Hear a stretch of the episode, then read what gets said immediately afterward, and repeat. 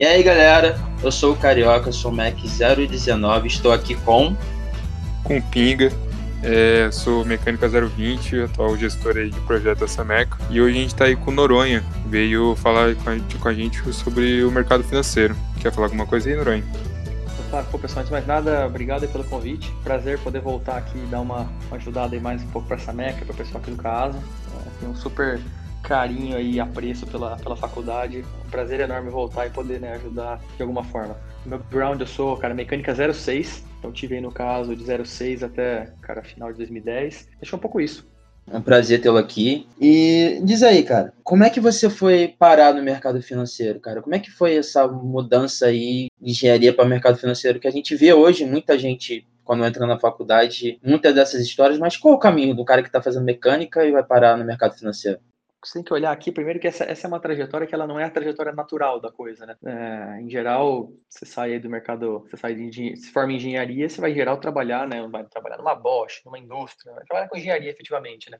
Mas, cara, a minha trajetória, quando eu estava aí no CASO, acho que ela, ela foi zero linear, vamos dizer assim. Eu logo cedo já no meu primeiro semestre comecei a me envolver com atividade extracurricular pra caramba. Então, fiquei no Baja, cara, um tempo ali. A gente foi campeão nacional no Baja naquele ano, foi super legal. Depois me envolvi bastante com empresa júnior e foi, foi na realidade na empresa júnior, na ESC Júnior, que eu me encontrei, encontrei a minha trajetória. E aí fiquei ali na, na empresa júnior quatro anos, fui ser gerente de projetos, depois diretor de projetos, depois presidente, depois membro sênior, fui da FEGESP, eu fiz muita coisa relacionada à gestão durante a faculdade. E aí o que acaba me mostrando, na realidade, é que eu, eu tinha um, um uma vontade, uma vontade interna aqui muito maior de trabalhar com isso e estar tá mais relacionado a isso do que com a área de engenharia mais pura. Embora eu acho que quando você olha aqui no, no coração, assim, acho que eu sou, eu sou um engenheiro, sabe? Eu sou aquele cara que resolve problema, que pega e, independente do tamanho do osso que aparece, você dá conta de roer e chegar do outro lado, né? Mas efetivamente, acho que eu me apaixonei muito mais por esse lado de, de gestão, de negócios. Durante a faculdade também, cara, putz, participei de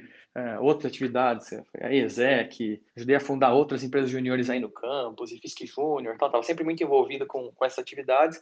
E aí também comecei a empreender, e aí isso foi cada vez mais me levando para esse lado de, de negócios. Assim. Então, acho que esse foi um pulo que para mim foi um pouco natural, mas que ele, ele é, vamos dizer assim, ele, ele é forçado, né, cara? Não é algo que você naturalmente caminha para ele, né? Tem até uma, uma história engraçada que é um dos caras que foi, que morou comigo na faculdade, foi junto da, da empresa Júnior. A gente tinha essa ideia de aplicar para o mercado financeiro. Foi uma história engraçada que ele foi fazer uma entrevista num fundo e o cara aplicou uma provinha lá, que era tipo de finanças tal, e, e é, envolvia tipo, tipo de métodos, provas de consultoria tal, e tinha uma parte de, de lógica matemática uma parte parte de finanças. E na parte de lógica, obviamente qualquer engenheiro vai muito bem, e na parte de finanças você vai muito mal, né? E esse é um caso interessante porque ele, o cara que era o cara do fundo falou: "Poxa, não dá, cara, não dá para contratar você, né? Você precisa aprender finanças". E aí passou uns materiais lá de finanças e acabou que esse foi um dos coincidências interessantes da vida, né? A gente morava junto na época, acabou que a gente ficou os dois estudando finanças e os dois acabam indo para esse lado do mercado financeiro. É, eu acho que foi um pulo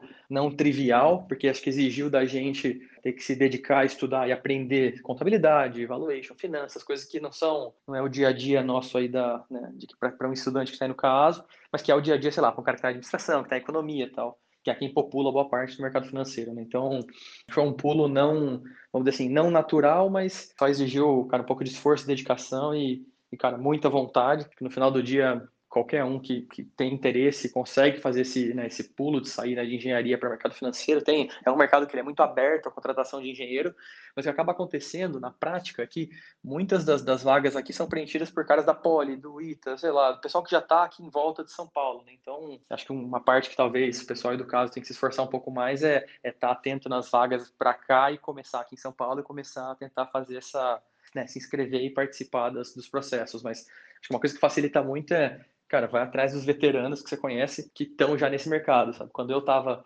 é, aplicando não tinha ninguém, mas hoje, cara, já tem bastante gente, a gente já conseguiu puxar muita gente do caso para cá e é um mercado que já está tá bem populado por engenheiro aí, mas acho que eu diria que, cara, para qualquer pessoa que quer fazer essa migração, dá, só vai exigir de você um pouquinho aí de dedicação e aprender coisas novas que não que você não tem no dia a dia do curso. Embora você, cara, sendo super transparente, é um não é nada, cara, EDO é mais difícil, cara. Fica tranquilo. Vocês vão sofrer mais aprendendo coisa aí na engenharia do que, do que tendo que aprender um pouquinho de finanças, que é né, só somar e subtrair, cara. É muito fácil, na verdade. É um difícil diferente, né?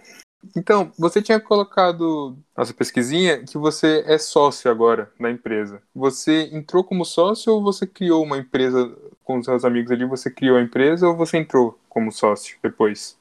Tá, na verdade, eu sou sócio hoje de uma gestora de fundos, né? Então, é, nosso trabalho é administrar fundos de investimento, né? E aí hoje eu sou um dos sócios da gestora, que quer dizer que eu tenho participação na gestora. Ela não foi fundada por mim, mas eu entrei para montar uma área específica aqui dentro, que é uma área de venture capital. Então, não sei se você entende exatamente a tua pergunta, mas é um é quase como uma sociedade de investidores, né? Pensa, a gente tem aqui um grupo de pessoas que aloca capital, né, que investe dinheiro em companhias, e aí eu sou um desses sócios e, e eu cuido aqui de uma área que chama venture capital, né, que é a nossa parte de investimento em, em startups, empresas de tecnologia. Então, Acho que esse é um pouco do racional. A empresa não foi fundada por mim, né? Mas hoje eu sou um dos sócios com participação na companhia e que toca esse braço de venture capital. O que o, Pinga quis muito dizer é, é, como, como você entra na, na DNA Capital e vira sócio. É como se fosse um processo. Você entra como um, um cargo baixo e depois vai subindo até ter participação na empresa. Como que é isso aí? Ah, entendi, entendi. É, é esse, a trajetória, cara, esse, esse, tipo de mercado que eu trabalho, né, que o nome dele é mercado de investimento em participações, né, então, em geral, você tem de empresas maiores, que chama Private Equity, e você tem o de investimento em empresas de tecnologia menores, tal, que estão começando, chama Venture Capital. Então, em qualquer um desses fundos, em geral, a tua trajetória, né, como um, né, um profissional de investimento que entrou aqui, normalmente você entra como estagiário, em geral você entra por baixo, né, você entra como estagiário, aí depois de um tempo lá como estagiário você é efetivado, aí você vira um analista de investimentos. Aí normalmente você fica aí seus, talvez, dois a quatro anos como analista de investimentos e você vai subindo na, na, na hierarquia assim da coisa. Né? Então, é, depois o analista vira um associado, o associado vira um principal e do principal depois você vira um sócio da gestora. Em geral, essa é uma trajetória que leva aí 10 a 15 anos. Vai, depende muito, na verdade, de você e dos momentos né, de você estar tá no lugar certo e na hora certa, né? Acho que a minha trajetória, eu primeiro comecei como estagiário em um fundo, uh, esse era um fundo que era muito pequeno, então eu consegui crescer rápido ali nele, depois eu pulei como associado para um, um outro fundo, fiquei mais cinco anos lá, me crescendo, me desenvolvendo, aprendendo, e aí estava já em conversas com o pessoal aqui da DNA para entrar para montar essa prática de Venture Capital aqui dentro. Então, aqui no caso da DNA, eu já entrei como sócio, mas é, foi uma questão né, de ter a oportunidade, estar no lugar certo, na hora certa, né, e, e conseguir estar bem posicionado ali para fazer a coisa acontecer. Mas em termos de assim, trajetória de carreira, em geral, para você se tornar um sócio, você vai ter que né, ficar trabalhando em fundos por, sei lá, 10, 15 anos tal, e conseguir, vamos dizer assim, estar posicionado e estar no lugar certo na hora certa também. Tem, acho que tem um pouco aqui de, de timing. Talvez na minha trajetória, acho que teve, tiveram muito dessas cara, coincidências boas de eu estar no lugar certo na hora certa. Eu acho que não dá para você tirar o efeito de sorte na trajetória de qualquer pessoa, na realidade, né, cara? Você tem uma questão, obviamente, de preparo, de você estar tá no lugar certo na hora certa, mas a sorte, ela desempenha um papel, cara, importante também na trajetória, né? Para mim, é, eu, por exemplo, quando estava saindo da faculdade, eu eu tive oferta para ir para outras empresas tal, e eu escolhi para ir num, num, fundo que na realidade era um fundo pequeno, era uma adesão não muito óbvia, mas mas que era um fundo que eu vi que tinha muito potencial para eu crescer, me desenvolver ali dentro e ter uma carreira mais acelerada. Aí depois fui para um segundo fundo, já como associado, então eu dei esse primeiro pulo, e foi até uma, uma coisa interessante, porque eu estava, na realidade, no processo de vender uma das empresas que tinha investido no primeiro fundo, e surgiu essa oportunidade nesse, nesse outro fundo, e eu fiz esse, né, esse pulo e fui fui para esse outro fundo que chamava DGF. E aí lá, lá eu fiquei bastante tempo, puxa, muito aprendizado, e aí surgiu essa oportunidade da DNA que foi o momento certo na hora certa. Então, acho que essa, essa é um pouco da trajetória de quem passou por um desses fundos, assim, não é um negócio tão linear, é diferente de uma indústria, sei lá, você vai trabalhar na Johnson Johnson, cara, você vai ser promovido a cada X anos, você vai crescer e vai ter uma trajetória mais linear, essa de fundo ela é uma que é um pouco menos linear, ela depende um pouco de você estar tá também no lugar certo, na hora certa e estar tá se desenvolvendo também, né? Então é um negócio que depende um pouco de você estar tá ali no. Tem que estar tá no gramado na hora que a coisa está acontecendo, sabe?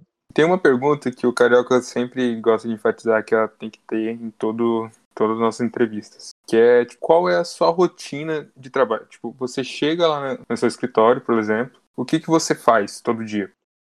Legal, beleza. Vamos lá, então, na realidade, funciona assim, cara. O trabalho de um, de um cara que está em fundo de venture capital, quase que como se fosse você viver no futuro, assim. Como é que funciona, né? Qual é o objetivo de um fundo desse, como que eu trabalho? É a gente financiar as inovações que vão estar tá indo para o mercado daqui a alguns anos. É quase que, né, você falar assim, imagina para pensar assim, no início da vida, sei lá, de um Uber, por exemplo, ou de qualquer companhia, alguma startup aqui no Brasil que vocês conheçam, sei lá, talvez uma 99 Táxi, por exemplo. No início dessas companhias, elas não geram receita, né? Ela está muito no início, ela não gera caixa. A companhia ela depende de dinheiro de investidores para se financiar. Então, basicamente, nosso trabalho, né, falando assim do dia a dia, cara, é ficar conversando com um monte de empreendedores que estão montando ideias, que estão montando empresas de tecnologia e que estão querendo receber dinheiro de fundo. Então, o trabalho, na realidade, ele é um trabalho que ele é muito carregado de você conversar com muitos fundadores de empresas, entender empresas que você acha que no futuro vão potencialmente né, transformar os mercados que elas estão né, e que vão crescer muito, fazer investimentos nessas companhias. Então, então basicamente assim, o meu dia a dia, cara, primeiro começa com cara, mandar bastante e-mail, então é, é, é, um trabalho de comunicação, assim, muito do meu tempo é gasto, na verdade, me comunicando com muita gente e conversando com muitos fundadores, cara, acho que isso consome boa parte, diria que metade do meu tempo é consumido conversando com os fundadores. E aí pensa que, assim, depois que você, né, gente decidiu falar, olha, vamos investir em uma empresa, é, essa conversa também é um pouco mais longa, assim, né, tem toda uma, o fundo tem toda uma tese por trás dele, né, por exemplo, no nosso caso aqui, o fundo chama DNA Capital, o nosso trabalho é investir em companhias do setor de saúde. Então, cara, boa parte do meu dia a dia é gasto conversando com fundadores de empresas do setor de saúde. E aí, depois que a gente escolhe, fala, puxa, gostamos muito dessa empresa, vamos investir, o trabalho muda, passa a ser um trabalho, na realidade, de como é que eu ajudo essa empresa a crescer o mais rápido possível e ser a melhor versão possível dela, entendeu? Então, hoje, talvez, cara, 40%, 50% do meu tempo é gasto ajudando as empresas que eu investi a crescerem mais rápido. Isso vem de, cara, N tipo de formatos, por exemplo. Vamos, a gente quer contratar um executivo importante para uma das empresas investidas. Puxa, eu vou lá e entrevisto alguns candidatos. Ou a gente está decidindo se faz uma outra rodada ou não. Muito do tempo é gasto ajudando esse empreendedor a traçar estratégia de funding, como é que vai financiar essa companhia, como é que é a outra rodada. Então, na realidade, uma parte grande do meu tempo é gasto ajudando as companhias que a gente já investiu. Então pensa que isso vai mudando ao longo do tempo, né? No início da vida do fundo, você tem, né, quase como se fosse assim, uma conta no banco cheia de dinheiro e, e, nada de empresas ainda no teu portfólio. Ao longo do tempo, conforme você vai investindo nessas empresas, você vai meio que diminuindo o tamanho do pote de dinheiro do fundo e aumentando a quantidade de empresas.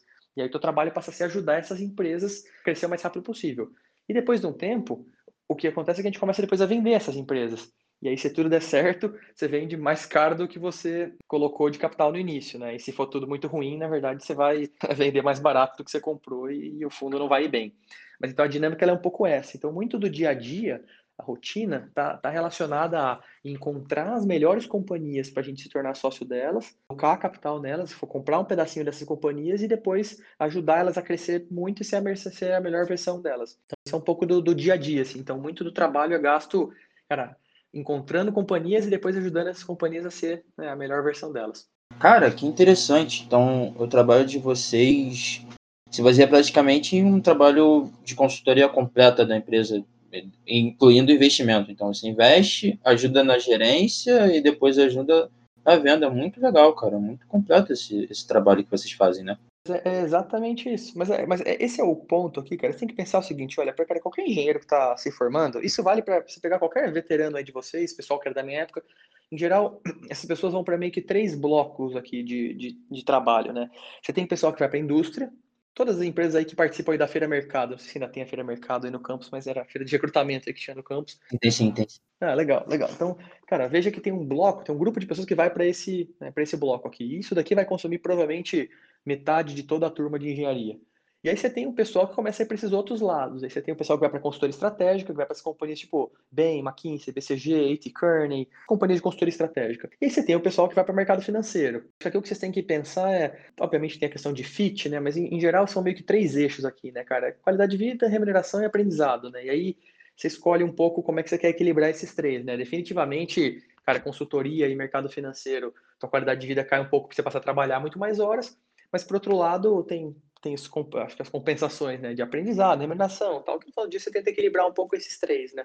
É, eu acho que o que é legal desse tipo de fundo, né, às vezes quando a gente fala de mercado financeiro, vocês imaginam que o mercado financeiro é uma coisa só, né, quase que, ah, ele compra ação na bolsa, né, tipo assim, cara, o mercado financeiro, na verdade, são N mercados, né, uma, tem uma infinidade de coisas, né, você tem gente que está em banco de investimento, que faz mais o que a gente chama de sell side, né, você tem cara que faz, por exemplo, bolsa, trader, cara, você tem, é, é, é um mercado imenso, na verdade, né, cara, tem gente que faz dívida tal, é, é um negócio muito grande, assim, dentro desse mercado financeiro, a, a parte que eu tô aqui especificamente é uma parte que a gente chama de buy side, né, eu estou no lado de quem compra a empresa. E dentro desse, desse, desse bloco de buy side, eu estou especificamente nesse lado de venture capital, que é Cara, basicamente encontrar empresas de tecnologia, né, de internet, empresas de software, que vão de alguma forma, cara, disruptar, né, transformar os mercados que elas estão atuando. Né? Então, tem esse foco muito grande, na verdade, em inovação, né? Então, veja que é um subrecorte do subrecorte, né, cara? É um, é um, é um mercado muito específico aqui. Então, embora a gente está né, jornalizando aqui um pouco, colocando esses três baldes, né, né, de indústria, consultoria e mercado financeiro, dentro do mercado financeiro você tem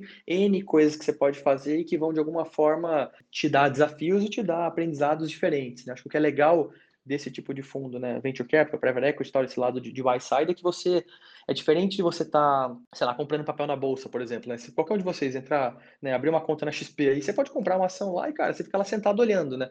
Ela sobe, desce, você nem sabe por que ela sobe e desce e tal. Veja que o nosso trabalho aqui é um trabalho bem diferente. É um trabalho de, no momento que a gente decide se tornar sócio de uma empresa, o que a gente está fazendo efetivamente é comprar um pedaço relevante dessa empresa.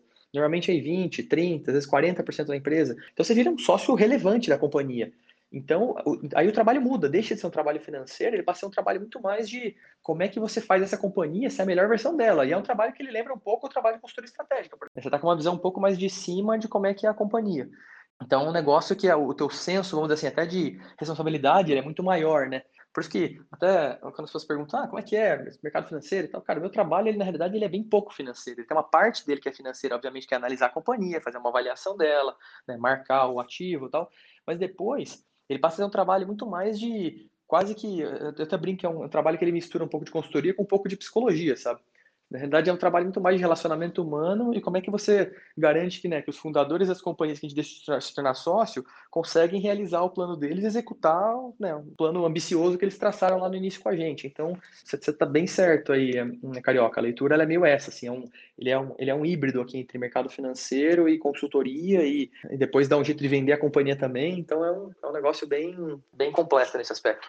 Se eu ali acabei de sair da faculdade, eu com um grupo ali de amigos, a gente tem uma ideia. Vamos falar aqui agora a ideia de, sobre a área da saúde, já que é a área da, da sua empresa. Eu monto um projeto bem estruturado, chego para vocês e falo assim, ah, esse aqui é o meu projeto. Daí vocês vão analisar esse projeto, ver se vale a pena ou não e vocês dão o investimento inicial. Vocês trabalham que vocês compram 40%, tem algum uma coisa que vocês batem o olho, ah, isso aqui é o que a gente vai decidir.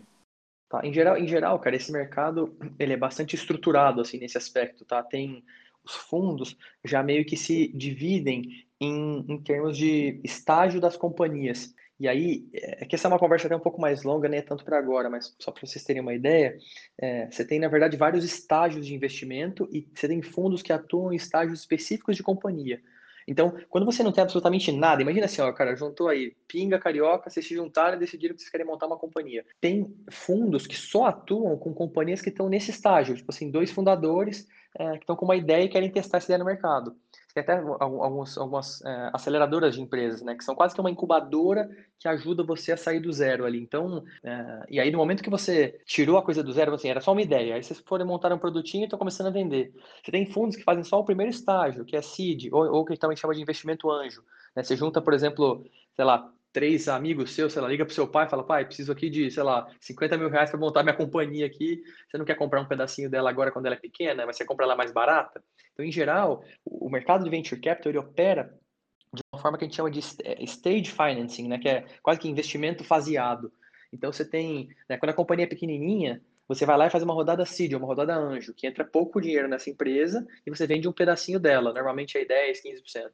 Aí depois você faz uma rodada que é o Series A, que normalmente é quando entra o primeiro investidor institucional. E aí é quando os cheques aumentam um pouco de tamanho, a diluição ela aumenta um pouco, e aí depois você tem o Series B, Series C, Series D. Então, se você pegar as companhias que tiveram muito sucesso, pensa que conseguiram passar por toda a jornada, pensa assim, um, um Uber, por exemplo, a própria Apple, é, como é que esses caras fizeram? Eles primeiro levantaram um seed, Series A, Series B, Series C, foram indo, a companhia foi crescendo, e conforme a companhia é maior, Assim, se a companhia cresceu muito, um exemplo que talvez vocês conheçam, o Nubank, aquela companhia banco digital ali do cartão roxinho, essa companhia passou por diversas rodadas de investimento já e ao longo do tempo, o que acontece? A companhia aumentava um pouco de tamanho, o fundador ia lá, ia atrás de outros fundos, levantava mais capital, investia mais dinheiro na companhia, vendia um pedacinho da companhia em troca do, né, do fundo colocar o dinheiro no caixa, e esse negócio ia indo ao longo do tempo. Então, as companhias que foram muito bem, elas vão passar por, puxa, seis, sete, oito rodadas de financiamento, e no final, ela pode abrir capital numa bolsa, por exemplo, ou ela pode, sei lá, ser comprada por um outro, por um competidor. Pensa o caso, por exemplo,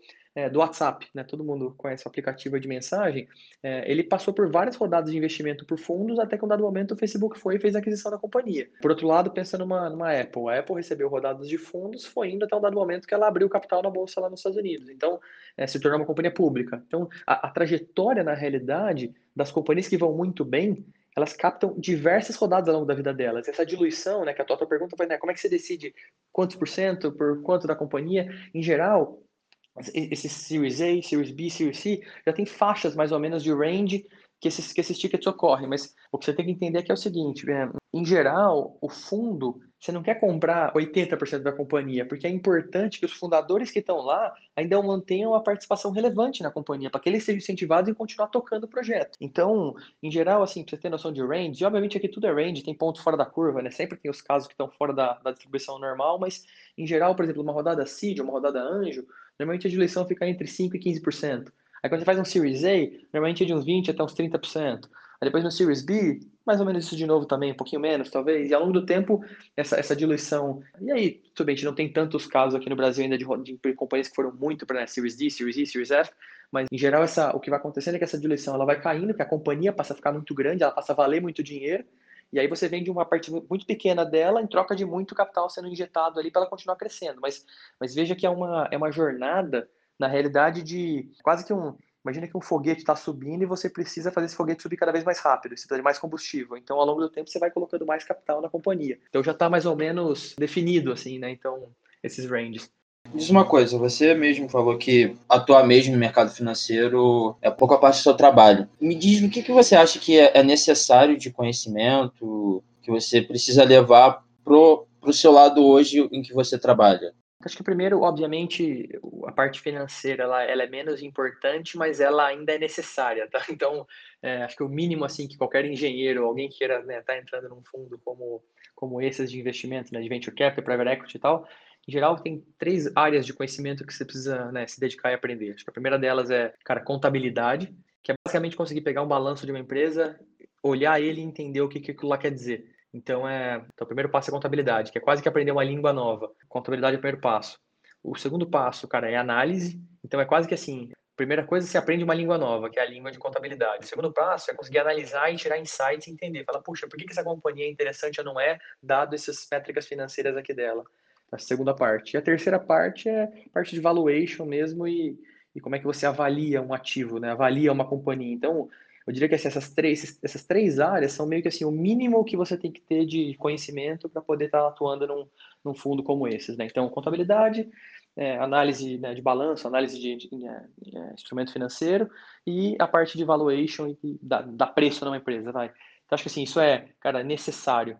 Mas, mas de verdade, se você for analisar assim, mais profundamente, dado o dia a dia do trabalho, cara, muito do que você tem que ter de, de habilidade, acho que primeiro é uma habilidade cara é muito boa interpessoal, de conseguir, por exemplo, sentar na mesa, conversar com o empreendedor, entender os anseios, as vontades e qual que é o projeto que ele está traçando, conseguir né, entender isso e ter uma conversa de alto nível com ele. Então, acho que tem um lado aqui meio de skill social que é bastante importante. Acho que uma área importante também aqui é estar tá relacionada a essa, quase que uma, uma curiosidade intelectual por estar tá olhando como é que o futuro vai ser, né? E tá querendo entender um pouco mais de tecnologia e do, e do futuro, assim, né? Tô falando aqui especificamente para venture capital, mas tem uma questão aqui muito grande de, cara, você ter curiosidade de falar, puxa, sei lá, é, é aquele, é aquele pensamento do e se, né? Puxa, e se fosse possível um aplicativo que você, sei lá, chama carro e o motorista apareça, né? E pensa que em um dado momento o Uber não existia, né? Até uma coisa meio, você para pensar Hoje você está acostumado com isso, mas pensa quão maluco era no passado você falar que você vai chamar um carro e vai aparecer um motorista X e ele vai deixar você entrar no carro dele e ele vai te levar para algum lugar, né? Ou mesmo né, um Airbnb da vida. Né? Você fala, putz, eu topo abrir meu quarto aqui para alguém entrar e ficar um tempo nele. São conceitos que, se você pensasse há 10 anos atrás, cara, eles eram quase que inconcebíveis e veio alguém e falou, puxa, e se né, a gente fizesse isso dessa forma e mudasse, transformasse o mercado? Pensando no impacto que, sei lá, Uber teve na indústria de táxi, por exemplo, ou que o Airbnb teve na indústria de hotelaria, são impactos muito relevantes. Então, acho que muito do trabalho para quem quer tá, tá né, num, num fundo desses de venture capital tem a ver com quase que uma curiosidade é, insaciável assim por como o futuro vai ser e como é que você faz esse futuro acontecer mais rápido que agora. Então, cara, é... e aí também muita vontade de entrar, né, cara? Porque no final do dia não é que são tantas vagas assim nesse tipo de fundo, né? Então tem uma questão aqui muito de você cara, ter muita vontade também de entrar e se, e se dedicar para fazer a coisa, né, conseguir entrar num desses fundos, ficar sempre atento e ter muita vontade de participar do negócio desse. Então acho que é um pouco isso, cara. No limite, cara, se você tiver muita vontade de entrar, putz, e correr atrás, você vai entrar, sabe? Não tem. É, esse negócio do, do Uber, o que falavam antes era não contate estranhos pela internet e não entre em carro de estranhos. E foi exatamente o que o Uber fez. Era um negócio que ninguém pensava mesmo. O cara deu, tipo. Esses caras desses aplicativos tiveram umas ideias geniais. Então, eu queria agradecer aí por você aparecer aí, conversar um pouco com a gente. A gente está tentando fazer esse projeto dar certo e para dar certo, pessoas como você têm que vir aqui conversar com a gente. E muito obrigado aí por aceitar o, o convite. Com certeza, cara, de verdade, é, é, sempre uma grata surpresa, ainda mais. É, eu acho que essa foi uma das vezes que a gente se impressionou que a gente achava que ia, que ia ser uma coisa, né? e acabou sendo outra o que você fazia. A gente achava que você trabalhava com investimento tradicional e a gente cobriu uma área nova. É, a gente achava que era trading, você era trade e ficava mexendo só com dinheiro, sempre descobrindo as coisas. É, isso é o que é mais interessante, né? De, quando você é exposto a uma área nova do conhecimento, né, que você não fazia nem ideia que existia, você para pensar assim, cara, se pudesse, imagina, tenta fazer um gráfico de pizza na cabeça de vocês, assim, cara, do que todo o conhecimento da humanidade, vai, imagina um gráfico de pizza. Aí você tem um percentualzinho lá que é o que você sabe, que é uma parte muito pequena de todo o conhecimento da humanidade, pensa assim. Só que dado que você sabe alguma coisa, quando, a partir do momento que você aprende alguma coisa, você também aprende que tem muitas coisas que você não sabe, né? Então, pensa assim, ó, se tivesse a pizza lá inteira do conhecimento da humanidade, você tem a fatiazinha pequena que é a que você sabe. Tem a fatia que você não sabe, que é um, quase que do mesmo tamanho da que você sabe, né? Você fala, putz, eu não sei nada de, sei lá, no caso de vocês, vamos usar, sei lá, equação diferencial ordinária. Quando vocês estiverem no terceiro ano, vocês vão estar tá fazendo lá. É, mas você sabe que existe. Pensa que, cara, boa parte do conhecimento da humanidade você não sabe que não sabe. Esse é um conhecimento que não é tão, não, não é tão trivial isso, cara. Tem a parte que você sabe, tem a parte que você não sabe, e boa parte do conhecimento da humanidade você não sabe que não sabe, cara. É o que a gente chama, é o que a gente fala que tá, tá no campo da abstração, né? Algo que você não faz nem ideia que existe. Eu acho que o que é mais interessante desse tipo de papo, assim, pra vocês é você poder, na realidade, ter contato com algo que você nem sabia que existia, nem sabia como é que funcionava, de repente, cara, você acaba se encantando com isso e, e vira a tua paixão e você vai atrás e, e, faz a tua carreira em torno disso. Então, acho que isso, cara, prazer enorme poder dividir isso aí com vocês e também obrigado pelo, pelo convite, cara. Prazer voltar e conversar com o pessoal do caso. Tenho um carinho enorme pela faculdade e por tudo aí que o campus me proporcionou. Acho que é uma, é uma super plataforma, cara, é, para você estar tá, né, tendo contato com gente interessante, podendo fazer coisa legal dentro do campus e cara, se desenvolver, né? No final do dia, acho que é isso. Então, obrigado aí pelo, pelo convite. Obrigado, valeu, cara, de verdade.